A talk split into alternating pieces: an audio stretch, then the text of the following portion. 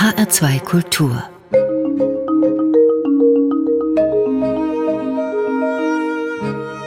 Doppelkopf mein Name ist Daniela Baumeister und ich freue mich sehr auf ein auf- und anregendes Gespräch mit einem, der nie ein Blatt vor den Mund nimmt, mhm. der viel nachdenkt, genau beobachtet und noch genauer formuliert und damit schon 40 Jahre die Bühnen dieser Welt, also zumindest in Deutschland, aufmischt. Auch wenn es gar nicht so viel zum Freuen gibt in diesem Land, macht er das ausgesprochen gut gelaunt. Immer wieder hat Matthias Richling auch Bücher geschrieben. Das Virus Demokratie, eine Abschätzung, ist in der Krise geschrieben, beschäftigt sich mit der Krise und könnte aus der Krise rausführen.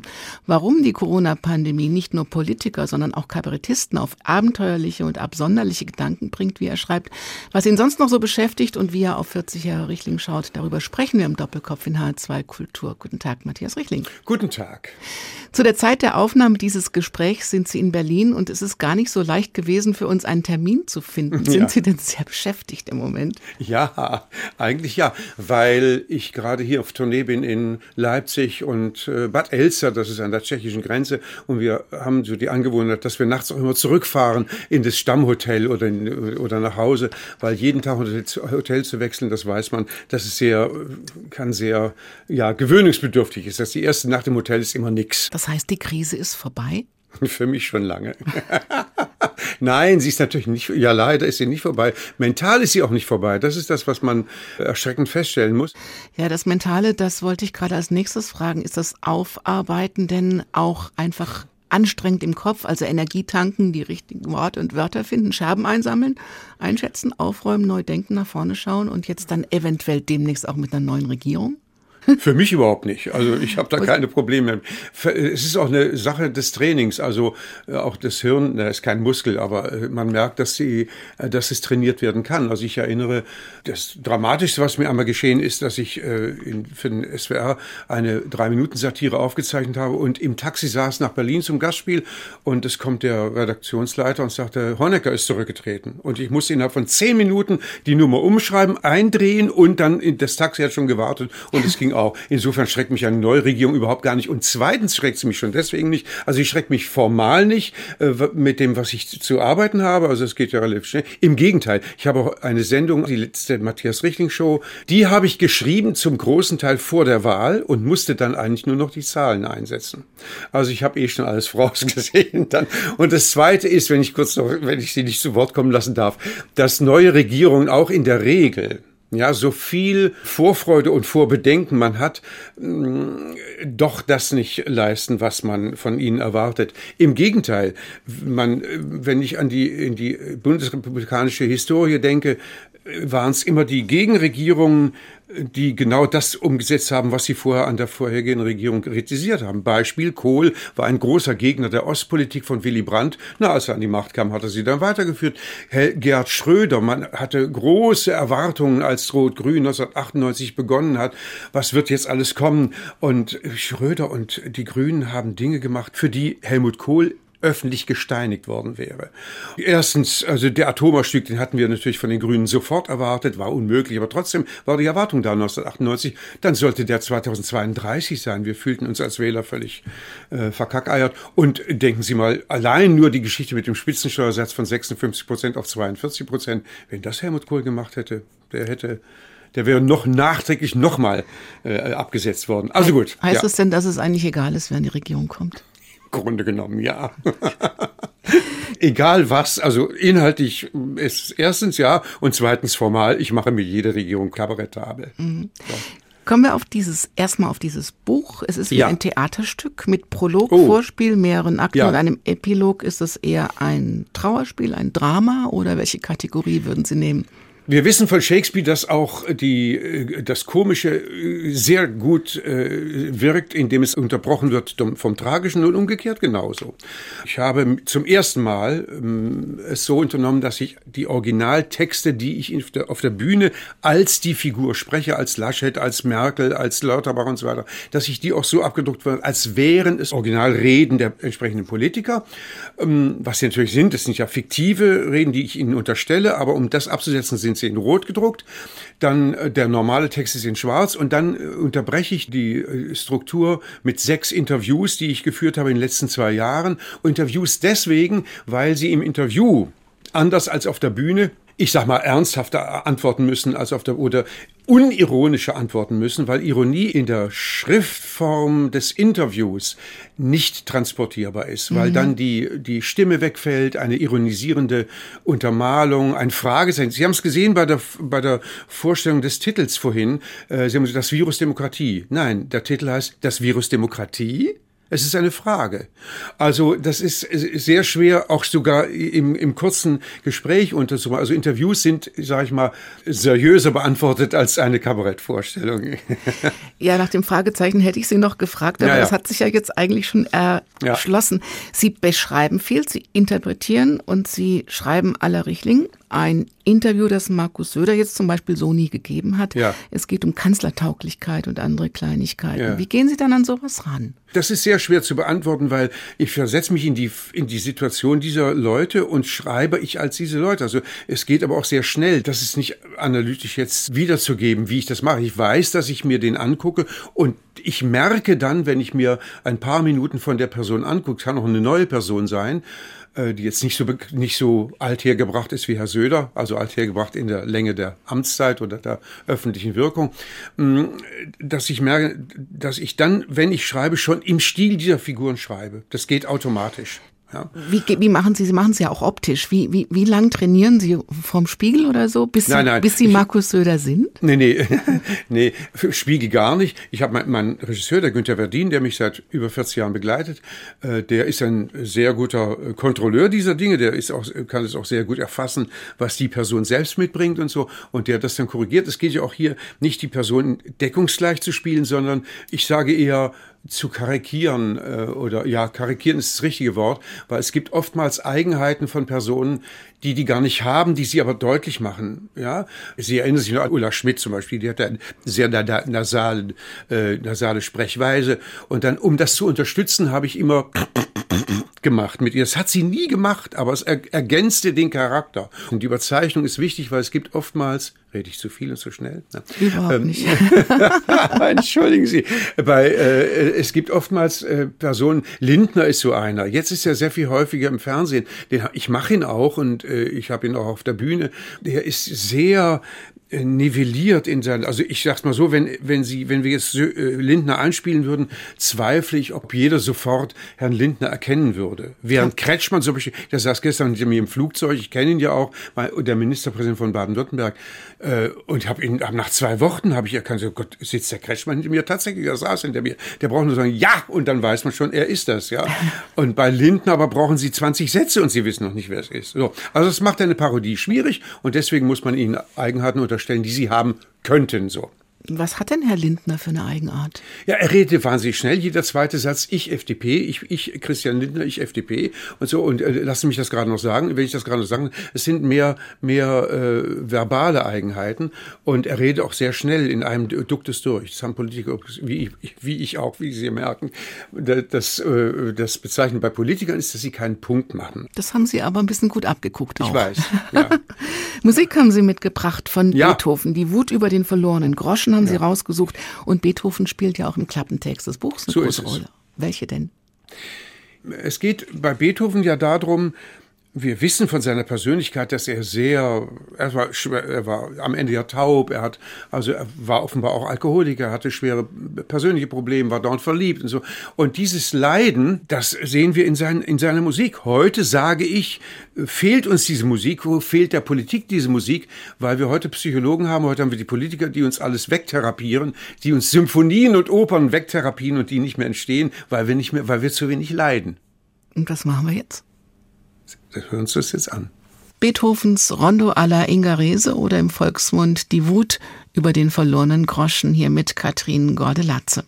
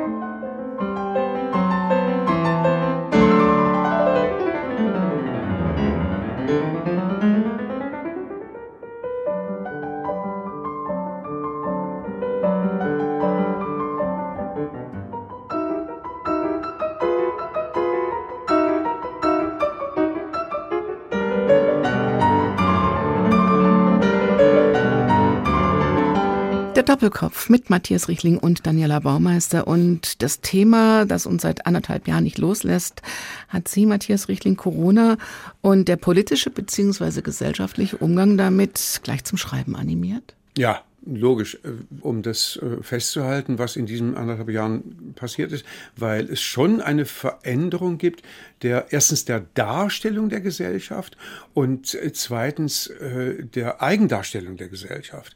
Also das finde ich doch sehr erstaunlich, sagen wir es mal, um es neutral auszudrücken, weil in der Regel, das ist das eine, denkt man, äh, alle sind völlig paralysiert und alle sind völlig einverstanden mit den Maßnahmen der Regierung.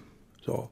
Aber wenn ich, ich rede mit sehr vielen, ja, also inzwischen habe ich mir auch angewöhnt, äh, Menschen, die mir schreiben, äh, zurückzurufen, um festzustellen, sind das jetzt irgendwelche äh, vollkommen durchdrehten wie Herr Wendler oder Herr Naidu. Die das heißt, Sie rufen Sie dann tatsächlich an?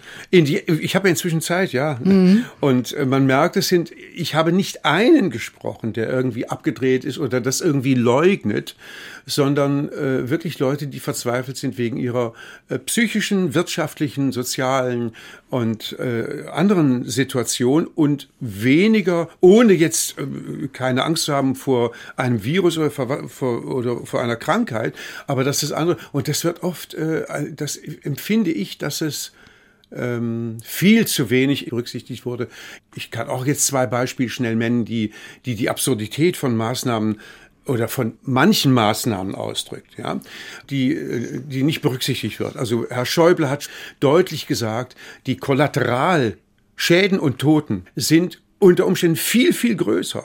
Und wenn man sich oft anhört, dass es um die Würde des Menschen geht, Schäuble sagt wörtlich, die Würde des Menschen schließt nicht aus, dass wir sterben müssen. So, er sagt auch, er, er, der Bundestagspräsident sagt wörtlich zweimal deutlich und klar, dass die Welthungerorganisation äh, rechnet mit Millionen von Hungertoten, Millionen von Hungertoten wegen äh, nicht gelieferter Lebensmittel, wegen äh, Weizen, der nicht angebaut werden kann, weil die, weil die Lieferketten durchbrochen sind und so weiter. So, und dann, wenn man dann spricht von der würde des Menschen, die nicht an äh, Corona erkranken sollen, was natürlich, natürlich gibt es grauenhafte Fälle, aber äh, die, dann ist die Frage natürlich, warum wird nie, warum wurde nie in einer langen Talkshow diskutiert, was ist denn mit der Würde derer, die eben verhungern in Bangladesch und überall, wo die, wo die, wo das alles, was ist mit der, was ist mit der Würde dieser Menschen? So, äh, ich merke das an den Reaktionen, die mir entgegenkommen, entgegengebracht werden von Theaterleitern, von Journalisten, von anderen, so, dass das den Menschen umtreibt, aber dass viele sagen, wir wollen zum Beispiel das nicht öffentlich sagen, weil wir Sorge haben, dass wir in irgendeine Ecke gestellt werden. Mhm. Sie holen Beethoven in die Jetztzeit und beklagen, in der Politik gibt es eben keine Komponisten. Im übertragenen Sinne. Keine mhm. Musik, keine Spielerei, keine Kreativität. Und Sie sagen auch nicht arbeiten, nicht essen, nicht sprechen, nicht bewegen, nicht atmen, schützt die Gesundheit von uns allen. Ist Nein, das, das sagt dann, Herr Lauterbach. Das sagt Herr Lauterbach, das sagen Sie im Namen von Herrn Lauterbach ja. in diesem Buch. Ist das dann Kabarett? Ist das böse? Ja. Oder ist das ein Abbild der Realität? Ja, das ist ein Abbild von Herrn Lauterbach, denn den Eindruck hat man ja. Es gibt ja ein paar Virologen auch, die auch sagen, manche Maßnahmen, immer vorsichtig gesagt, manche Maßnahmen drangsalieren die Leute zu sehr und es gibt dann, da gibt es einen Hoffnungsschimmer und dann gibt es, äh, wir können jetzt mal wieder, kommt gleich Herr Lauterbach und sagt, nein, das gibt fünfte, achte, zwanzigste Welle und so weiter. Es ist, er macht sofort die, den Leid und sie brauchen eine Hoffnung in dieser Situation. Mhm. Ja, ich habe das geschrieben, ich schreibe das im Buch. Äh, das ist ja das, was am meisten belastet hat am Anfang. Diese Dramatisierung dessen, was unter Umständen kommen könnte und was gegebenenfalls auch kommt. Corona wurde begonnen, wir erinnern uns, nehmen Sie es ernst, es wird furchtbar, es wird furchtbar. Äh, wir, die Relation dann zu sehen, dass 85 Prozent der Menschen keine Symptome haben, es, der, der Rest 15 Prozent haben mittlere, leichte und schwere Symptome, also bleiben drei, vier, fünf Prozent für schwere Symptome. Todesrate in Deutschland ist 0,1 Prozent, weltweit um die 1 Prozent, 1,5 Prozent. So, ich sage sarkastisch, wenn der Zweite Weltkrieg so begonnen worden wäre, indem man gesagt hatte, es dauert sechs Jahre, es wird grauenhaft, wir werden 60 Millionen Tote haben, da hätte es nur Fahnenflüchtige gegeben, im mhm. Volk und in der Militär. So, das heißt, kurz gesagt, Entschuldigung, äh, wir, man kann so, also ich sage, Vorfreude ist die schönste Freude, aber Vorangst ist auch die schlimmste Angst. Wenn es schlimm ist, das hat man ja immer gesehen, ob in Kriegszeiten oder in Notzeiten, dann erträgt man es schon, aber nicht vorher. So. Sie schreiben ja auch, in dieser Zeit nimmt man die Welt nur noch war wie durch eine Blindenbrille und das auf höchster Regierungsebene. Ja. Warum ist das so? Die Leute sind nicht mitgenommen worden. Wir haben dieselbe Situation eigentlich wie 2015 unter der Prämisse, dass nicht mal der Satz gefallen ist, wir schaffen es. So, äh, es gibt natürlich viele Maßnahmen, die sehr nützlich sind. Also ich liebe die, die Maske. Ich habe keine Grippe seit drei Jahren und ich habe mich mit anderen Sachen nicht angesteckt. Das ist also wunderbar. Ich liebe die Distanz. Ich finde es furchtbar, wenn ich im Restaurant sitze und die Leute setzen sich, obwohl das Restaurant leer ist, sofort neben mich. Da könnte ich auswachsen. Also für mich kommt Corona wie gerufen. So, aber es gibt andere. Ich erzähle, ich erzähle Ihnen ein Beispiel. Eine Freundin hat einen Leihwagen und fährt zum Flughafen mit ihrem Leihwagen, weil sie den abgeben muss am Beginn der Corona-Zeit. Ihr Freund, mit dem sie seit fünf Jahren in einem Bett schläft, fährt mit dem Motorrad hinterher. So, die Polizei hält beide an und sagt zu der Frau, wo wollen Sie hin? Ja, sie möchte den Wagen. Ja, in Ordnung. Und wo will er hin mit dem Motorrad? Ja, ich will meine Freunde dann zurück. Nein, er musste mit dem Motorrad zurückfahren. Sie musste ein fremdes Taxi mit einem fremden Taxifahrer nehmen und mit dem Taxifahrer äh, in, unter, in einem engen Auto zurückfahren, ohne mit dem Freund auf dem Fa Motorrad zu fahren, mit dem sie seit fünf Jahren im Bett steht. Und das ist absurd. Und da gibt es Dutzende von Beispielen, die ich Ihnen erzählen kann. Und das kapieren die Menschen nicht. Es muss bei einer solchen solchen Massenmaßnahme simple and stupid sein. Es muss jeder sofort kapieren. Ja, und da gibt es so viele Unwegsamkeiten, die sagen, und denken Sie an die Maskengeschichte. Im Januar hieß es, nee, nee, die brauchen wir nicht. Im März hieß es, ja, kann man, wenn man will, aber Sie müssen nicht, ja. Und dann hieß es im April, oh, Sie stecken sich viel mehr an mit Maske. Und auf einmal war es Gesetz. Ja, was denn nun? Und der normale Bürger, der auf der Straße geht, der sich mit Politik nicht besonders beschäftigt, ja, der sagt ja, was soll ich denn jetzt glauben? Natürlich entwickelt sich Wissenschaft weiter, aber machen Sie doch das im einfachen äh, Angestellten oder Arbeiter auf der Straße klar, dass sie wissen, das ist für die unnach, nicht nachvollziehbar. Und daraus entstehen diese, diese Aversionen, ja, gegen, nicht gegen, nicht, nicht als Leugnung des Virus, sondern als gegen die Maßnahmen, die teilweise irrational waren. Wenn Sie schreiben, so etwas wie die Pest fehlt uns für eine wirkungsvolle Gesundheitspolitik, ist das Kabarett? Oder ja, das ist, das ist Realität? Kabarett. Das ist auch Realität. Denn es ist natürlich so, unter der Prämisse, dass von vornherein gesagt wird, das sagt ja RKI, WHO, die Bundesregierung, 85 Prozent haben keine Symptome, sogar die Bildzeitung titelte riesenhaft, 85 Prozent in Ischgl haben überhaupt gar keine Symptome gehabt. Das lese ich als normaler Konsument.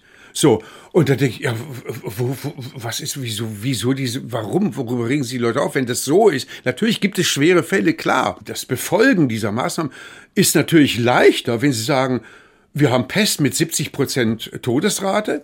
Da legen Sie zwei Pesttote vor die Tür und zehn Ratten, die drum rumtanzen. Da bleiben die Leute von alleine zu Hause. Da brauchen Sie keine gesetzlichen Maßnahmen. So, das, das dürfen ist, aber nur Sie als Kabarettist sagen. Als Politiker kann man das nicht sagen. Nein, das habe ich auch nicht. Ich habe auch nicht gesagt, ich habe auch nicht von Politikern erwartet, dass sie das tun. Mhm. Aber ich, ich sage als Lauterbach, dass er die Konsequenz, was Lauterbach, der immer verzweifelt ist, dass die Leute bestimmte Sachen nicht einhalten. Wisst ihr, Kabarett ist immer, die Sachen so konsequent weiterzudenken, wie sie, wie sie geäußert sind. Also was passiert, wenn der jetzt noch so weiterredet? Wie viele Schritte geht er, geht er noch weiter? Und in der Konsequenz von dem, was er erwartet von den Menschen, äh, wäre das die äh, logische Konsequenz, dass er das irgendwann mal sagen würde. Würde ich sagen. Also konjunktiv, aber ich darf sagen, das ist ja der nächste Punkt, was auch sehr schrill ist in dieser Zeit. Ja, sehen Sie, im Mittelalter hatten wir Hofnarren, die durften alles sagen. Die durften über den König erzählen, wie sie wollen. Nicht mal das ist teilweise. Es gibt eine, ich habe es ja geschrieben. Es gab tatsächlich eine Headline, darf man über Corona lachen? Also da hört es echt auf. Ne? Hm. Sie haben konsequent nur klassische Musik rausgesucht. Ja. Hören Sie nur Klassik? Ja. Jetzt haben Sie eine Gymnopädie von Eric Satie dabei. Hm. Was finden Sie daran so schön? Nein, das, bitte, Entschuldigung, aber diese Frage ist nicht beantwortbar. Und ich zwar, weiß, ich will, deswegen habe ich sie ja gestellt. Warte mal, ich will, ich will Ihnen sagen, warum ich sie nicht beantworte. Hans Meyer, der große Literaturkritiker, schrieb einmal, wenn ich eine Musik schön finde und sie analysiere, dann ist sie kaputt. Wenn ich Ihnen jetzt sage, was ich in der Musik schön finde, dann ist sie kaputt. Und äh, weil ich ja kein Musikkritiker bin, sondern ich die Musik soll das bei mir auslösen, emotional und ich will nicht analytisch hergehen, warum ich die jetzt mag. Und das ist das Geld selbe gilt für meine Arbeit. Ich möchte nicht analysieren äh, eine Nummer, sondern die Nummer soll so rüberkommen, wie sie gesagt ist. Ob sie, ob sie missverstanden wird, das muss ich in Kauf nehmen. Aber die Leute sollen das mitnehmen, was es bei ihnen auslöst und nicht, was ich von ihnen erwartet, dass es auslösen soll. Deswegen schweigen wir jetzt und spielen einfach wunderschöne Musik ja, von Erik Satie. Ja, bitte. Gespielt von Tama Halperin.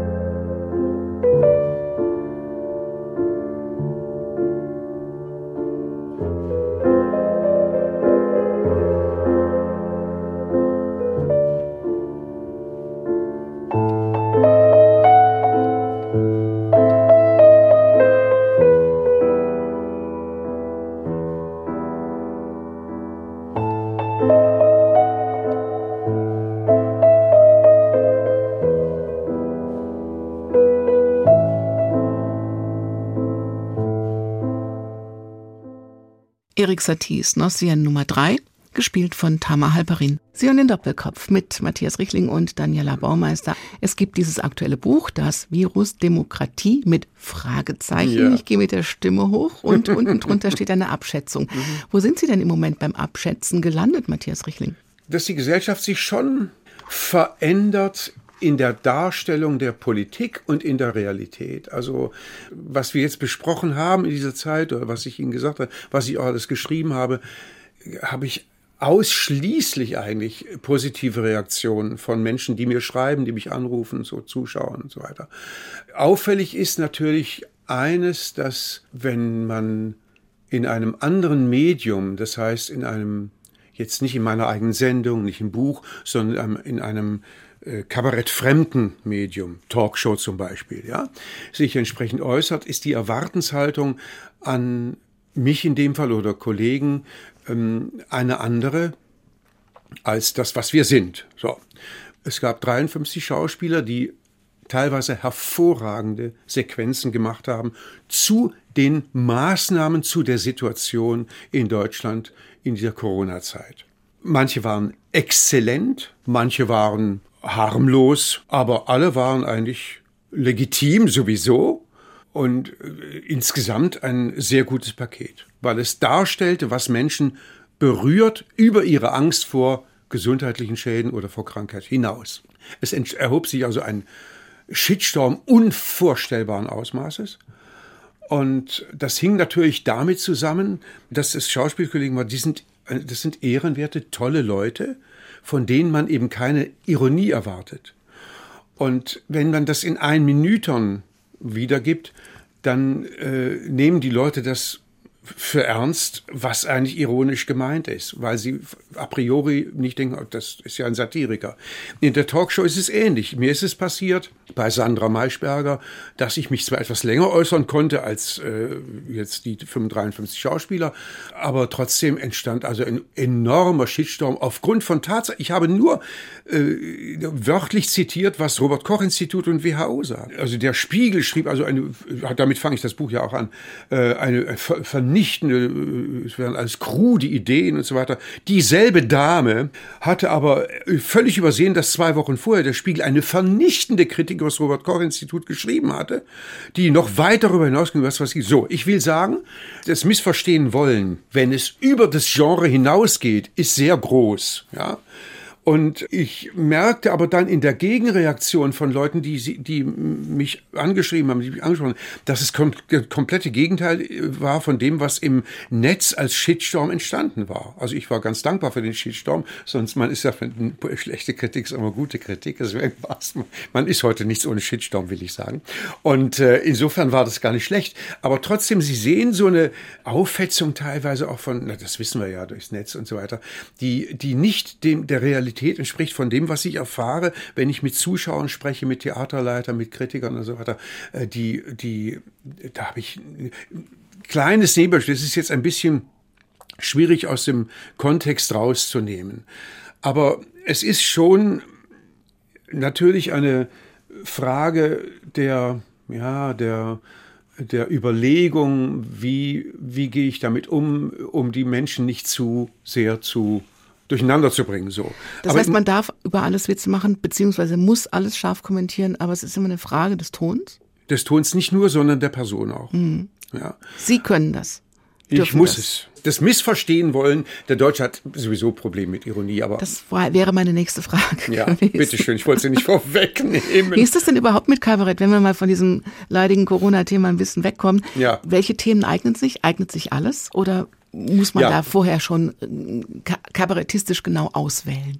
Nee, es muss sich alles eignen, was die Leute belastet und beschäftigt. Also äh, ich, es, mir, ich, ich kann mich nicht darum kümmern, ob mir jetzt eine Person gefällt oder nicht, ob ich die gerne mache oder so. Wenn die auf dem, Tee, auf, auf dem Tablett liegt, äh, auf dem News-Tablett, dann ist sie, muss ich mich mit ihr beschäftigen. So. 16 Jahre lang lag Frau Merkel auf dem Tablett. Ja, so allerdings. War das ja. eine Leidenszeit für Sie? Ach nee, ich frage da nicht danach. Ich frage auch nicht danach, wenn sie weg ist. Ich habe so viele Leute verzichten müssen, die wirklich ein, sehr viel Vergnügen bereitet Zum Beispiel? Haben. Johannes Rau, Horst Köhler, also oder, oder Helmut Kohl natürlich auch. Ja, wenn ich da hinterherleiten würde, käme ich aus dem Trauern ja nicht mehr raus.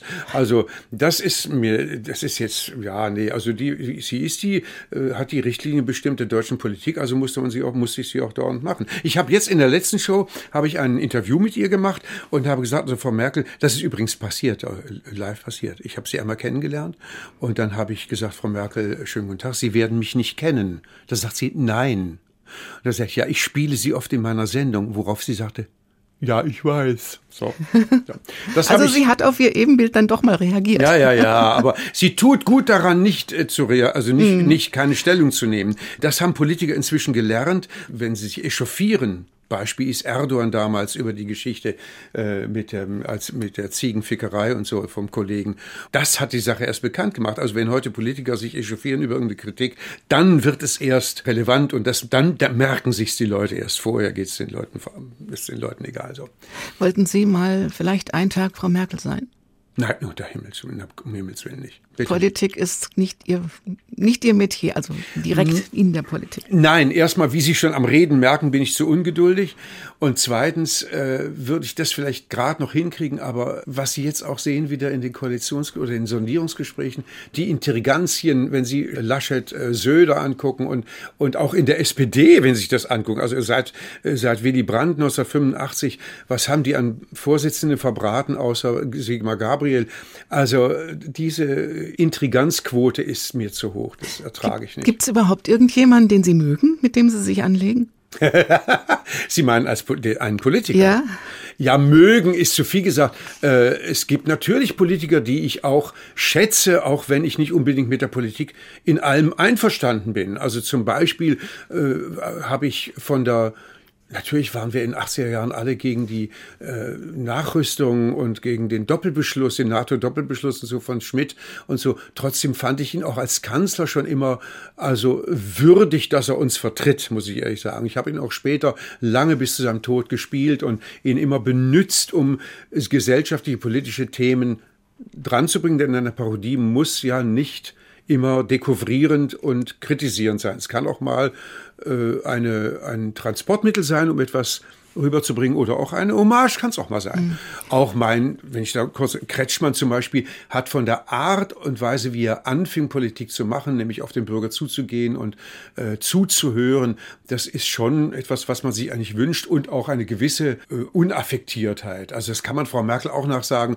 dass sie relativ, ja, was heißt relativ schon, also irgendwelche äh, Vorteilsansprüche äh, kann man ihr bestimmt nicht nachsagen. Georg Kreisler hat mal die jahrzehntelange Wirkungslosigkeit seines Kabaretts beklagt. Ja. Was wollen oder beziehungsweise können Sie bewirken, Matthias Richling? Nichts. Das ist aber nicht schön. Doch, das ist schön. Ich will Ihnen sagen, nehmen Sie doch ein eigenes Beispiel. Nehmen Sie mal, Sie lesen ja viel und überlegen Sie mal, obwohl Sie viel lesen, wie oft und, und wann hat irgendein Buch oder irgendein Artikel oder eine Novelle oder ein Theaterstück sie so nachhaltig beeinflusst, dass sie diesen Punkt, wo sie, wo sie, wo sie beeinflusst wurden, für ihr Leben lang geändert haben. Wann ist das geschehen? So, also in meinem Fall war es dreimal, dass ich wirklich etwas ganz klar, das ändere ich jetzt aufgrund dieses Buches. So. Und was war das? Na, das führt zu weit. Naja, doch, es, es gibt, ich gebe ein Beispiel. Es gibt, äh, ich glaube, bei Leos und Lena ist es, glaube ich, mhm. äh, es gibt kein Hätte und kein Wenn. Also es, entweder ist es oder, also wir, wir hätten, wenn wir würden können, also den Konjunktiv auszuschieben. Entweder ist es so oder nicht und mhm. das, das zu entscheiden dann auch und dann nicht immer hinterher zu also was hätte sein können. Aber das so. ist eigentlich ein ganz guter, ein ganz guter Vorsatz. Der bringt einen ja, tatsächlich weiter. Aber das bringt einen nur weiter. Es ist aber, es geht aber, funktioniert so, nur so. Mhm ich habe jahrelang zum Beispiel mich echauffiert über die äh, katholische Kirche und ihre AIDS-Politik zum Beispiel oder ihre homosexuellen Politik oder ihre Minderheitenpolitik, ihre Frauenpolitik und so weiter. Ach, pff, das hörte man sich an, alle klatschen, wunderbar. Irgendwann schrieb mir eine Frau, wie ich habe ich eine, eine zehnminütige Satire gemacht in meiner Show, da schrieb sie mir im Beruf, äh, sie sei Katholikin und sie hätte immer Probleme mit der, den, den Dingen in der katholischen Kirche und so weiter. Und wie sie meine Nummer gehört hätte, dann da wäre sie rausgegangen, wäre alles von ihr abgefallen, sie hätte alles, äh, alles anders gemacht. So, Sie müssen offen sein für ein, für ein bestimmtes Thema und wenn Sie dann das Glück haben, dass ich gerade dann oder dann, irgendein Satire gerade dann was dazu schreibt und, und Sie sind dafür in dem Moment offen, dann wirkt es. Aber das ist in wenigen Fällen der Fall. Das, was ich erreichen kann, ist, dass ich im Rahmen derer, was die Menschen sowieso mit sich tragen, dass ich ihnen Formulierungshilfen gebe. Wittgenstein sagt, was ich nicht gesagt habe, habe ich nicht gedacht. Mhm. So, also in vielen Menschen rumort etwas und äh, am schönsten ist, wenn Leute auf mich zukommen und sagen, wissen Sie, ich habe auch schon so gedacht, ich wusste nicht, wie ich sagen konnte, jetzt weiß ich, wie ich es formulieren kann. So, das ist das Maximale, was man erreichen kann. Musik von Schostakowitsch. Mm, schön, ja. Mm. Jazzsuiten mm. haben Sie rausgesucht. -hmm. Ich frage Sie jetzt nicht, warum, aber Sie erzählen doch bestimmt was dazu. nee, da habe ich weiter was zu erzählen. Nein. Das wird jetzt manche Leute erschrecken und so. Ich kann mit Jazz eigentlich nichts anfangen der eine mag keine Bananen und ich mag eben kein Jazz. Es tut mir leid. Also, dann höre ich das von Shostakovich und denke, was ist das denn? Das heißt Jazz-Suiten, wie ist das denn möglich? Daher kommt's, deswegen ist die Begeisterung da, da interessiert mich dann Jazz doch interessant. So. Fast ganz klassisch spielt das Konzertgebauorchester aus Amsterdam Shostakovich Jazz Suite Nummer 1 beziehungsweise den Walzer daraus.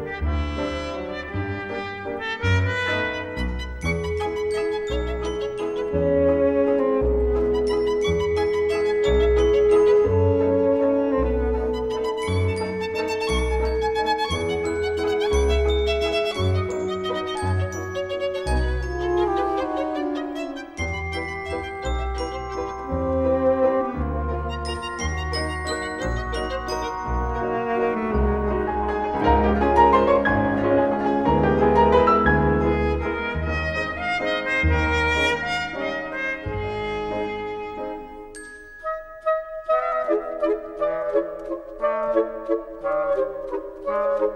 you.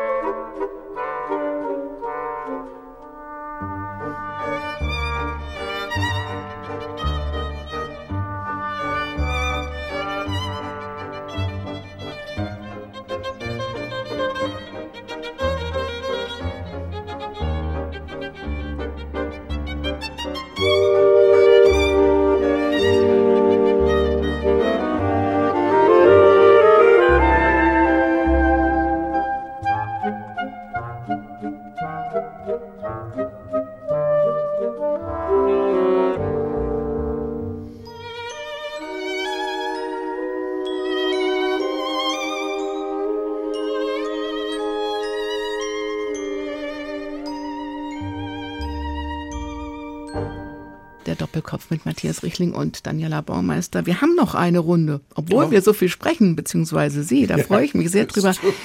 Sie standen schon sehr früh auf der Bühne und Sie hm. stehen immer auf der Bühne und Sie touren wahnsinnig viel und hm. Sie sind auch auf kleinen Bühnen ganz viel unterwegs. Mhm. Müssen Sie das tun? Ist das eine innere, ein innerer Drang? Warum sind Sie Kabarettist geworden? Nein. Erstens nein und zweitens ja. Nein. nein. Warum bin ich, die Frage war, warum ich das gemacht Nein, ich muss es überhaupt nicht tun. Also wenn Sie meinen, dass ich äh, da auftrittswütig bin, ich komme auch gut aus. Ich habe auch gut die anderthalb Jahre verkraftet, ohne zu spielen. Wenn Sie schreiben für die Bühne und oder, oder fürs Fernsehen ohne Publikum, äh, und spielen es dann 10, 20 Mal, merken sie halt doch, auch nach so vielen Jahrzehnten, dass der live da sitzende Zuschauer doch immer noch ein Korrektiv ist, weil es immer noch so ist, dass man manchmal Formulierungen hat, wo man nochmal ein einziges Wort braucht, damit der letzte Groschen fällt, oder eben, dass die Menschen es schon zwei Sätze vorher kapiert haben, was man eigentlich mal sagen würde. Dieser Feinschliff, den kriegt man nur mit den, mit den Zuschauern, wenn sie einen persönlich begleiten. Und mit viel Arbeit nehme ich an. Sie gelten als Perfektionist, stimmt das? Ja, das stimmt, ja. Sie feilen an ja. Gesichtsausdrücken, an ja. Formulierungen, ja. an Halbsätzen, an ja, das Wörtern. Ist, mhm. Also wenn ich jetzt sage, ich habe eine Nummer, ich schreibe sämtliche Nummern, schreibe ich vielleicht 20 Seiten, ich brauche aber nur drei, dann ist aber nicht so, dass ich 17 Seiten wegstreiche, sondern ich, ich, ich kürze manchmal eine Pointe von zehn Sätzen auf zwei oder anderthalb. Verzweifeln Sie manchmal auch? Nee. Klappt immer. Warum? Ach so, wegen der, wegen der Arbeit? Ja. Nee, aber verzweifeln? Ja, nein, nee, eigentlich, ja, ich, aber ich sage jetzt mal nein da. Und wenn Sie anderen die Meinung sagen, machen Sie das bei sich selbst auch? Ja, nee, ich bitte sogar darum. Also ob ich es selber schaffe, ist immer die Frage. Ich habe Mitarbeiter, die für mich arbeiten. Also wenn die mir äh, nur nach dem Mund reden, schmeiße ich sie raus. Nicht, aber ich möchte mit ihnen nicht weiterarbeiten. Ich erwarte, wenn ich eine Show habe oder so, dass das auch gesagt wird. Macht Sie das, was Sie machen, glücklich? Oh ja, das kann ich wohl sagen. Also, äh, weil sonst hätte ich ja was anderes gemacht. Mhm. Also, ja gut, Sie machen seit 40 Jahren und es gibt sicher Hochs und Tiefs, ne? Ich muss ehrlich sagen, eigentlich nicht so, also von der Arbeit her nicht so viele Tief, muss ich ehrlich sagen. Ich habe eigentlich niemals Dinge gemacht, die ich, von denen ich nicht überzeugt war, dass ich es kann. So. Mhm. Ich habe einmal einem Redakteur gesagt, wie wir angefangen haben, den Scheibenwischer neu zu gestalten, 2003. Dann äh, ging es darum, was können wir. Sag ich, wissen, es ist nicht wichtig zu wissen, was man kann, es ist wichtig zu wissen, was man nicht kann. Und die Entscheidung einfach äh, Angebote auszuschlagen, auch wenn sie lukrativ sowohl von der Popularität wie auch finanziell sind, weil man sagt, man geht dann da unter oder man, man, man ist nicht mal selber. Das, hat, das habe ich konsequentes durchgehalten. Also ich bin zum Beispiel kein Moderator. Ich könnte nicht auftreten und bei 20 Leuten sagen, die sind alle ganz toll. Also ich, das, ja, verstehst du? Das kann ich nicht. Da, da, da gefriert mir, das glaubt man einem mir dann auch nicht. So, mhm. also mache ich es auch nicht. Oder ich, ich habe, es ist mir oft äh, was an, angeboten, mitzuspielen in einem Film oder so. Äh, und ich, ich, ich spreche nur eigene Texte. Ich lasse mein, andere meine Texte nicht sprechen. Ich würde niemals fremde Autoren nachsprechen oder spielen und so. Und das habe ich konsequent durchgehalten. Und ich glaube, das ist der Grund dafür, dass ich da nicht sage, ich kann, also an Tiefs kann ich mich nicht erinnern. Gibt es ein Leben neben dem Kabarett?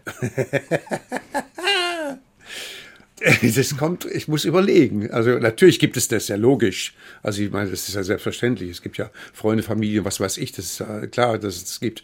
Aber ansonsten nicht, weil ich bin, äh, ich, ich, nee, ich möchte, brauche diese Trennung nicht. Ich mhm. muss nicht ins Schlafzimmer gehen, ah, da dürfen keine Bücher sein, ich möchte mit meinem Beruf nichts zu tun haben. Das fand ich immer, äh, das muss ich vorher aussortieren. Ich, ich habe also zum Beispiel, ich gebe noch ein Beispiel. Ach was, ich, können wir nicht drei Stunden machen?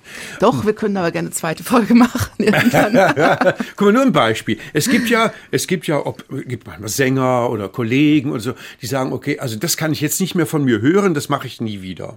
So, das, den Fall hatte ich nie. Ich habe einmal, wenn ich eine Figur schaffe und gebe dir irgendwelche Eigenheiten und merke, diese Eigenheit verselbstständigt sich. Also, dass man auf diese Eigenheit äh, fixiert wird. Ja, entweder auf irgendeine Figur, auf irgendeine Formulierung, dass Leute auf einen zugehen und einem mit dieser, Stichwort ist Didi Haller von Palim Palim, sagt einem jeder, das kriegt er nicht mehr von der Backe. Obwohl er ein hervorragender Schauspieler ist, das wissen die Leute auch. Aber das Erste, was man, wenn man hört, Didi Haller von Palim Palim, ja, vielen Dank.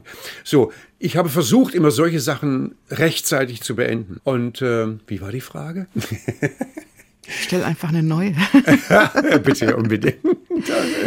ja, wir müssen nämlich sowieso zum Schluss ich kommen. Ich weiß, ich weiß. Wie gehen wir denn jetzt um mit den Absurditäten, Unsicherheiten, Ängsten, Freuden, Perspektiven mit der nächsten Zeit? Ich denke, ich setze darauf, dass die Menschen schon so selbstständig sind, dass sie nicht das denken, was ihnen dauernd vorgesetzt wird. Ich sage es einmal ganz deutlich, und das bin ich nicht der Einzige, der es sagt. Es ist eben auffällig, dass von Anfang an der Corona-Krise nur davon gesprochen wurde, dass die Details in einer Weise dargestellt wurden, wie ich sie für völlig überhoch mitzeitig. Beispiel. Lothar Wieler, der RKI-Chef, setzte sich bereits in der ersten Woche Corona ins Fernsehen und sagte, in Esslingen, das ist eine Stadt mit 90.000 Einwohnern, in Albstadt, das ist eine Stadt mit 50, 60.000 Einwohnern, in Esslingen gab es gestern wörtlich 14 Infizierte, nicht Kranke, Infizierte. Heute sind es 15. Heute sind es 17. Ist der wahnsinnig äh, auf das äh, will er jeden einzelnen Infizierten persönlich vorstellen? Bringen Sie mir auf einen Punkt wie zum Beispiel die Herdenimmunität gegen die Demokratie verhindern. Ja, das ist, das schön, ist von ja. Ihnen. Ja, ja, ich, ich, ich, es fällt mir gerade wieder ein. Das ist schön, dass Sie es nochmal zitieren. Aber es ist richtig, ja. Ja, ist richtig, ja. Matthias Richtling, es war mir ein großes Vergnügen. Ja, vielen, Dank. vielen Dank. Vielen Dank für den Besuch im Doppelkopf. Paganini ja. kommt noch zum Schluss. Ja, wunderschön. Vielen Dank auch. Dass den haben Sie auch noch ausgesucht.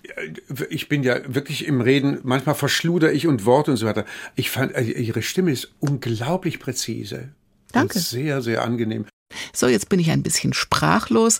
Zum Schluss dieser Sendung spielt David Garrett die Caprice Nummer 1 von Paganini. Mein Name ist Daniela Baumeister.